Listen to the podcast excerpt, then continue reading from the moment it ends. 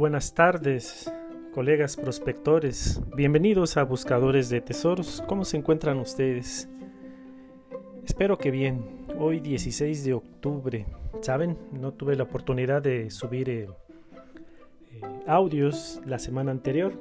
Yo desde que tuve la idea de este proyecto tenía en mente, y lo sigo teniendo, subir cada semana al menos un archivo de audio, ¿no? un podcast para compartir esta pasión por esta noble actividad de buscar tesoros.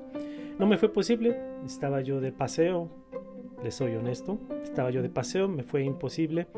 Eh, dije, bueno, todavía estando allá en el lugar al que fui a visitar con mi familia, a lo mejor me doy un tiempito y, y grabo algo y lo subo, porque sí tenía acceso al internet, pero no, honestamente no me fue posible. Estuve muy ajetreado, eh, luego el regreso, en fin, me ocupé en la semana en mi trabajo y ya no me fue posible. Pero lo que voy a hacer, digamos que como para emparejarme, ¿sí? Es este, el día de hoy subo un cuento, ah, no sé si se dan cuenta, si se dan cuenta que ahí en el, en la secuencia de podcast en el canal de Buscadores de Tesoros, pues ahora le, toca el turno a un cuento. Bien, el día de hoy el podcast es de un cuento y mañana domingo voy a subir el que le sigue, que es, me parece, un relato, digo, perdón, un artículo este, técnico. Entonces, bueno, eh, ¿de qué voy a hablar el día de hoy? Hoy voy a compartir un cuento que escribí. Miren, yo he estado haciendo énfasis en los últimos eh, audios de que se van a compartir en este canal de buscadores de tesoros cuentos y relatos y también este, artículos científicos, ¿no? Eh, el día de hoy es un cuento. Los cuentos no siempre son ficticios, ¿eh? O sea, de los cuentos que yo escribí, algunos están basados en hechos reales, pero siguen siendo cuentos. Recuerden, el relato pues es esa narración espontánea, de viva voz, sin tener algo escrito, ¿sí? Es de viva voz y bien, es un relato un poco más como desenfadado, en un formato más tranquilo, sin tanta presión y como venga, así lo, que hemos escuchado a lo largo de, nuestra historia como buscadores de tesoros, ¿no? Estos relatos que en medio de las prospecciones o sin siquiera estar en una prospección, en una reunión familiar, por ahí de repente aparece un relato. Yo intento ampliarlo, detallarlo, ¿no? Darle como ese, ese matiz de, de que los prenda a ustedes, que, les empiece a generar interés y pues para que disfrutemos, ¿no? Yo tanto al compartirlo como ustedes al escucharlo. Eh, el cuento sí lleva una estructura literaria, como mencioné, algunos personajes, algunos aspectos son ficticios, algunos aspectos son verdaderos. Hay cuentos que son completamente ficticios. El cuento del día de hoy no. El cuento del día de hoy fue basado en, hechos reales. Esto sucedió en Michoacán, en esta zona limítrofe entre el estado de Michoacán, porque Michoacán es muy grande, un estado muy bello, bien lo saben, eh, en la zona limítrofe entre el estado de Michoacán y el estado de Guanajuato, ¿sí? en un municipio que se llama Contepec. Eh, esto sucedió, esto me lo narraron un familiar de mi esposa. Los, familiares de mi esposa son oriundos de esta zona de Michoacán. Eh, y a mí me quedó mucho en mente por el desenlace, un desenlace triste. Lo que ustedes van a escuchar, desafortunadamente suele, solemos escucharlos, estos relatos eh, en, la, en la comunidad de buscadores de tesoros. Siempre desenlaces que que nos ponen a pensar, ¿eh? O sea, no meramente es como la emoción de estar escuchando y, cuando lo encontró o lo que encontró, pero también en, en, estas como vaivenes de emociones, ¿sí? También se entrecruzan algunos elementos pues negativos, tristes, eh, esta a veces como impotencia que sentimos cuando escuchamos un desenlace que no, que no lo esperábamos y, y decimos, bueno, si hubiera estado yo en el lugar de esta persona afortunada o desafortunada también, pues yo hubiese tomado esta decisión, yo hubiese hecho esto, pero bueno, la vida nos toma por sorpresa, colegas. Los tesoros, muchos de los tesoros que son localizados de forma accidental, muchos de ellos, si, si no es que me atrevería a decir que la mayoría o todos, ¿sí? toman por sorpresa a los principales este, protagonistas de estas historias que tanto van y vienen. ¿sí? en, nuestro, pues en nuestra cultura de tesoros que tenemos, al menos en México, ¿no? De repente, hay un dinero ahí, o sea, y, sin siquiera estarlo buscando, sin siquiera estar pensando en tesoros, quizá también sin siquiera estar en, eh, teniendo en mente eh, la idea de un tesoro o quizá nunca habíamos escuchado de la existencia de tesoros y frente a mí de repente tengo una riqueza. ¿sí? Eh, esto suele suceder. ¿Qué es lo que pasa? No siempre pasa lo que uno quisiera, no siempre pasa lo que uno espera. Nosotros como buscadores de tesoros quizá ya tenemos un, uh, un criterio más crítico e inmediatamente tomamos decisiones, actuamos acorde a nuestra conveniencia. Pero ¿qué hay de las personas que por accidente, por azares del destino, descubren un tesoro? y no están preparados para ellos. Nos hemos puesto a pensar que nadie estamos exentos de esta posibilidad. Puede ser un familiar, un amigo, ¿no? Eh, nosotros, repito, como buscadores de tesoros, si localizamos sin estarlo buscando un tesoro de manera accidental, quizá ya podemos proceder con, bajo ciertos criterios, dada la experiencia y el conocimiento que tenemos en materia, ¿no? Pero una persona que en su vida le interesa el tema y de repente tiene una riqueza frente a sí, imaginen todo lo que puede pasar, todas las cuestiones azarosas, las desventajas, las situaciones que se le pueden plantear de frente, porque pues es un dinero, es un dinero, puede ser una riqueza, puede que no, pero finalmente es un hallazgo que genera expectativa, que genera sentimientos humanos tanto bajos como muy ah, loables, eh, envidias, este, avaricia, en fin. Mm, yo soy de la idea que siempre hay que estar preparados. Yo desde niño cuando escuchaba estas historias en el seno de mi familia paterna, muchas de ellas tenían estos desenlaces pues no esperados, desenlaces frustrantes, ¿no? Y cada vez yo fui como reforzando esta idea de que para ello hay que estar preparados también. Hay que estar preparados para el hallazgo, hay que estar preparados para lo que viene después. Porque si soy una persona que no estoy acostumbrado a administrar una riqueza, porque eso de repente genera una riqueza, ¿no? ¿Qué va a suceder después? ¿Sí? Esa riqueza va a ser para bien o para mal.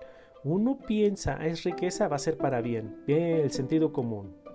La experiencia, la realidad dicta otra cosa. No todos se ven afortunados, sino todos toman las mejores decisiones.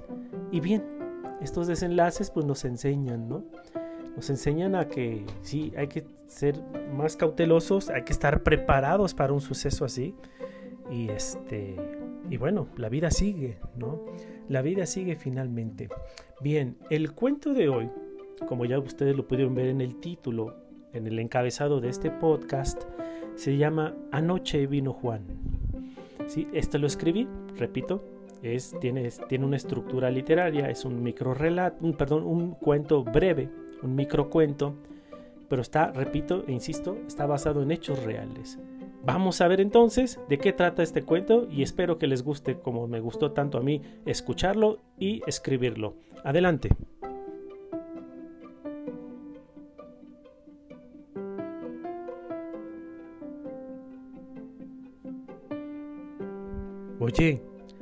Anoche vino Juan, mi compadre, no, Juan Tirado. Ese que te quiere comprar el terreno de la rueda. ¿Le dijiste que no esté chingando? Eso se lo vas a decir tú, le dicen con cierto enojo en su semblante. Luis Mondragón, de carácter agrio, aventó la servilleta. Se echa hacia atrás y la la silla rechina con el suelo. Va a la alacena y saca sus faros de entre las latas toma los cerillos y enciende uno. Chana observa, y apenas por reclamarlo, el otro dice, ya, ya, ya lo sé, chasquea la boca y sale. Cuando él pretende fumar en la cocina, nunca es bienvenido por obvias razones. El humo lo sigue y el corredor oscuro. Sobre el pretil, las latas de manteca con hortensias y geranios. De esta típica casa mexicana de techos de tejas, ¿sí? estos corredores llenos de macetas, geranios, aretes y otras plantas, ¿sí? donde se aprovechan estas latas chileras de manteca y demás, Una escena típica mexicana. La silueta de Luis recargado sobre la columna de madera, exhalando humo y mirando el valle de Tepuxtepec, cercano a Contepec, en el Estado de México, cercano a Michoacán. El crepúsculo tiñe al cielo rojo, pareciera que se quema y las estrellas tímidas se asoman en el cielo. Comienza a caer la noche. Después de fumar su cigarro, Luis entró a casa cuando un soplo gélido le entumió las mejillas. Las palabras dicen mucho, estas salen de nuestras bocas y la necesidad es canija. Luis, no seas necio. Ya vende esos ejidos que te dejó tu padre. Ese Juan está interesado y míranos. Ese Juan tirado tiene dinero y tú no tienes dinero. Ni para un taco de frijoles tenemos, Luis. Ya véndele esos terrenos. Bien que es tu obligación, ¿eh? Y no eres bueno ni para traerlos a casa. Con tanta necesidad, ¿a qué te aferras con esas tierras que ni producen? Todas rocosas, todas áridas, ¿para qué te aferras a esas tierras, Luis? Entiéndelo, Chana, replica impaciente Luis, que no es por la necesidad. Mi padre les tenía rete harto cariño a esos terrenos y deshacerme de ellos nomás así como que no. Ahí está mi hermano Pascual. Apenitas recibió los papeles de la herencia y pa tarde ya los había palabrado. A ver si el recuerdo de tu padre nos da de comer, Luis. Pobre de ti, le replicó Chana. Pobre los dos, vieja, le responde molesto. Chana pone cara de enojo y sale del cuarto chasqueando la boca. Su esposa no era de palabras a entender. Difícil situación para Luis. Con la granizada de la semana pasada, las milpas hasta caídas tenían sus hojas, tristes los maizales. Además de seguro que este año darían gilotes bien famélicos, todos pobres. Ándale, Luis, allí con los lindes del difunto Marcial. Están esas ruinas, esa casa abandonada ya muy vieja. Don Eustaquio me dijo hace de mucho tiempo que para los años de su abuelo vivió ahí un gavillero. Esos siempre cargaban dinero por sus maldades. Este trabajaba con sus compinches y le daba baje a las recuas de valores que iban de los pueblos de El Oro y Tlalpujagua para Toluca. Le dijo Juan Tirado hacía unos diez años a Luis. Estaba constante la presión de este momento muy complicado para Luis. Mira, continuó, ni siquiera hay que arriesgar, hay, que, no hay que, que arriesgar, Luis. Como te dije, yo de cualquier forma tengo interés de estos terrenitos, porque dan buen paso para la carretera federal.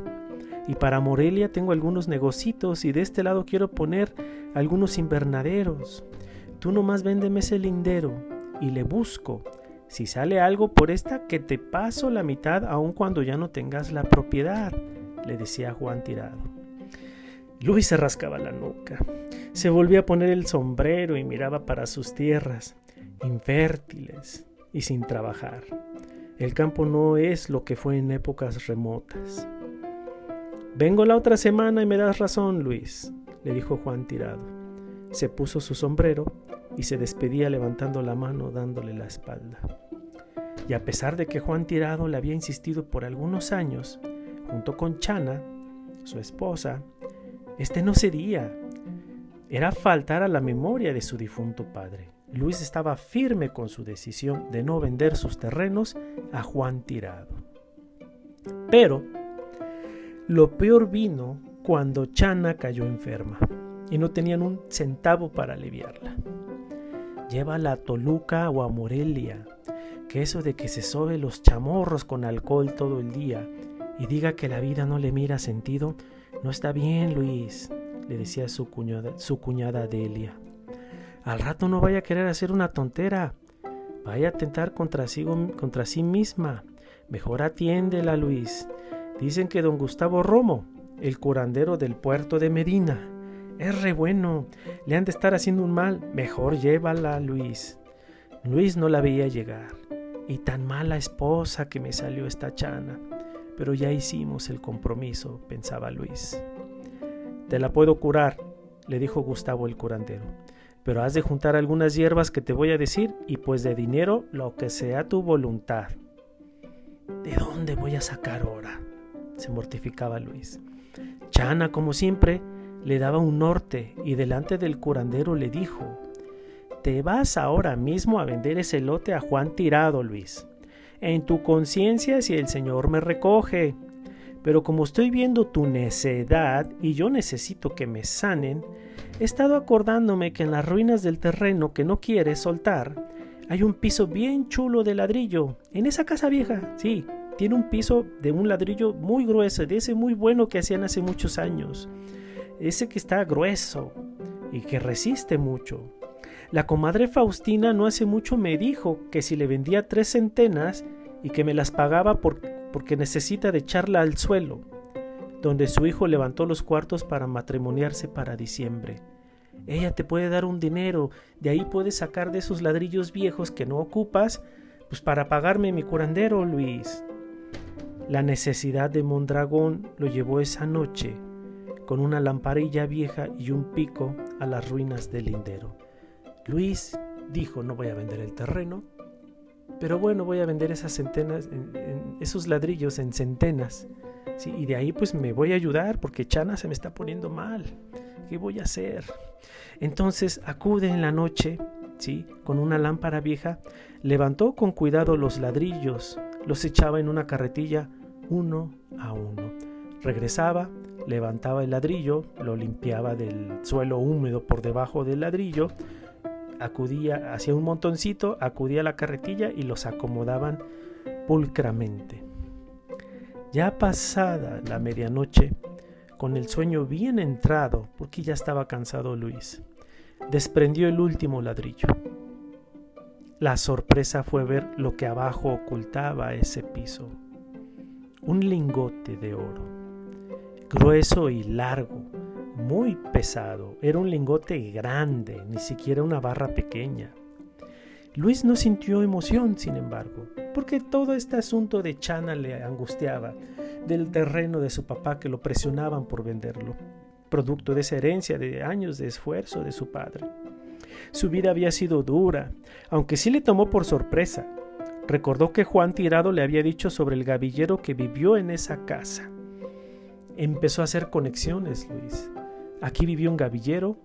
Esta casa tiene mucho tiempo que no se habita. Nadie tiene uso de razón de quién vivió aquí, más que por ahí se dice que vivió un gavillero. Y ahora aparece un lingote grande de oro debajo de su suelo de ladrillo. Levantó más ladrillos. En esa misma dirección, conforme iba levantando los ladrillos, vio que había otro más adelante. Y así salieron tres más en total cuatro lingotes que por el momento no le importaba su origen, sino cómo los va a vender. De repente tenía una riqueza en oro, Luis, con cuatro lingotes grandes y pesados de oro. Ahora, ¿cómo los voy a vender?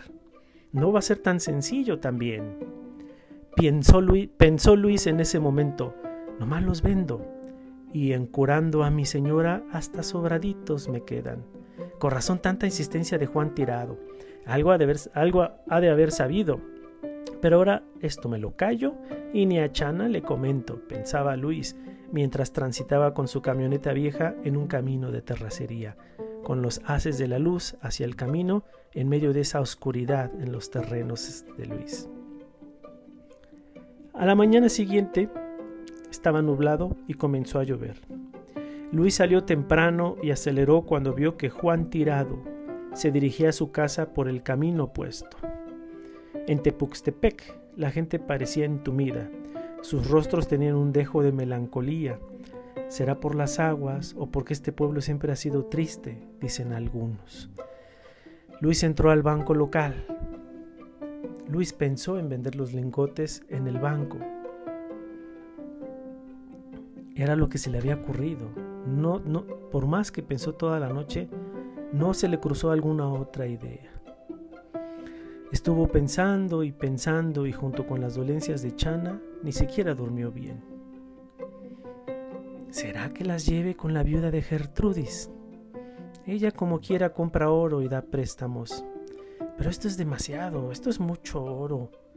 No creo que acabale para pagármelos siquiera.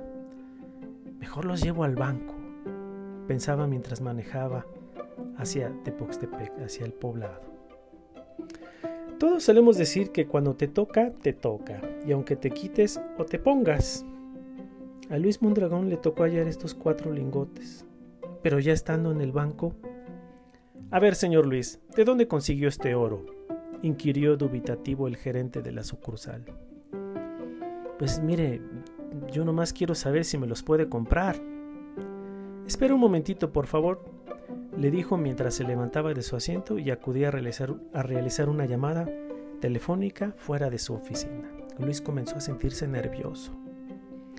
Y en ese ratito se hizo un par de horas.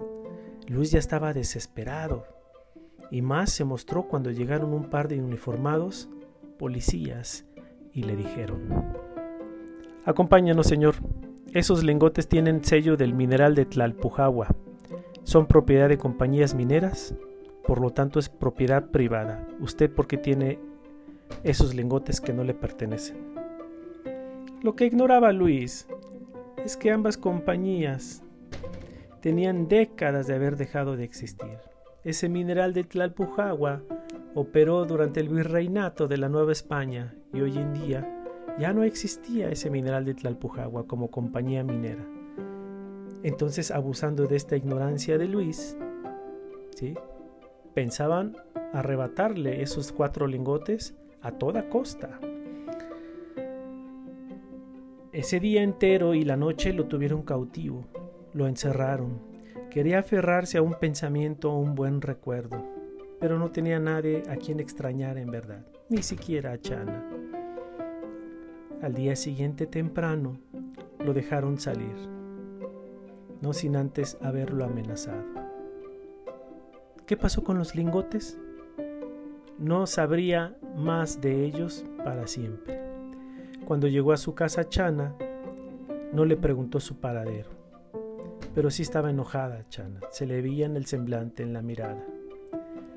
Después de haber calentado la comida y sentarse a acompañarlo, Mientras Luis se picaba los dientes con un palillo, Chana rompió el silencio y dijo, Anoche vino Juan, vino otra vez Luis. A Luis no le quedó más que carcajearse y maldecir su suerte.